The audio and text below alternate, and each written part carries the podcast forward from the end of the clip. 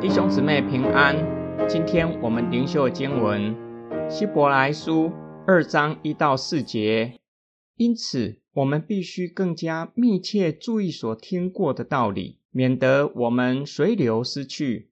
那透过天使所传讲的信息，既然是确定的，所有干犯和不听从的，都受了应得的报应。如果我们忽略了这么大的救恩，怎么能陶醉呢？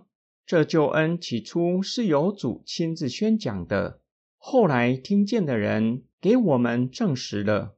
神又照着自己的旨意，用神迹、奇事和各样异能，以及圣灵的恩赐，与他们一同作见证。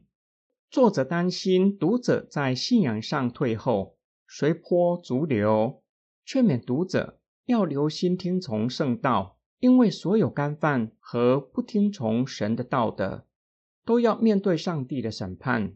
那透过天使所传讲的信息，指律法，保罗也有相同的观念，经由天使颁布，再经由摩西向百姓传达神的律法，吩咐百姓要遵守。作者如此表达，为要说明上帝给人的信息是人不可轻忽的。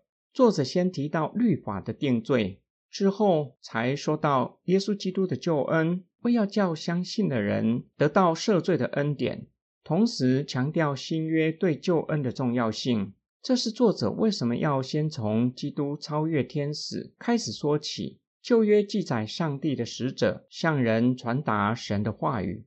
如今却是由基督亲自宣讲救恩之道，这句话更是表达救恩的确定性，是主亲自宣讲的。后来听见的人指众使徒，他们亲耳听过主的教训，向后来的人证实所领受的救恩。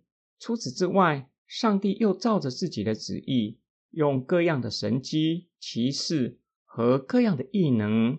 并且将圣灵分赐给领受救恩的人，可以与众使徒一同见证所领受的救恩。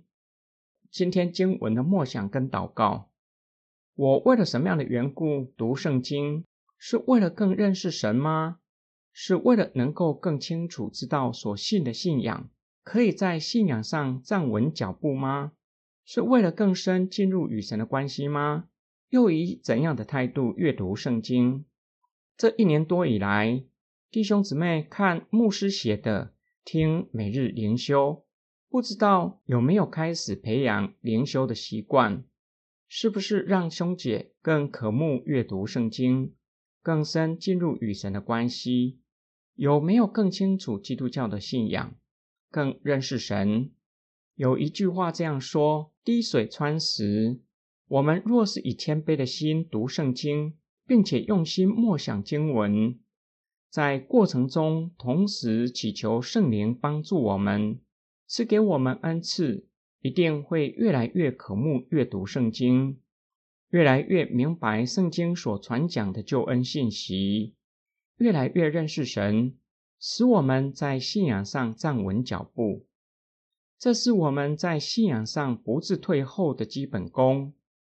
因为神的话，即使像滴水一样，每天一滴滴的滴下来，在刚硬的心也会被神的话穿透。更何况神的话是有大能，是可以扭转我们的心，使我们离开罪恶，归向上帝，使我们的心可以从悲哀转为喜乐。我们一起来祷告，爱我们的天父上帝，感谢你。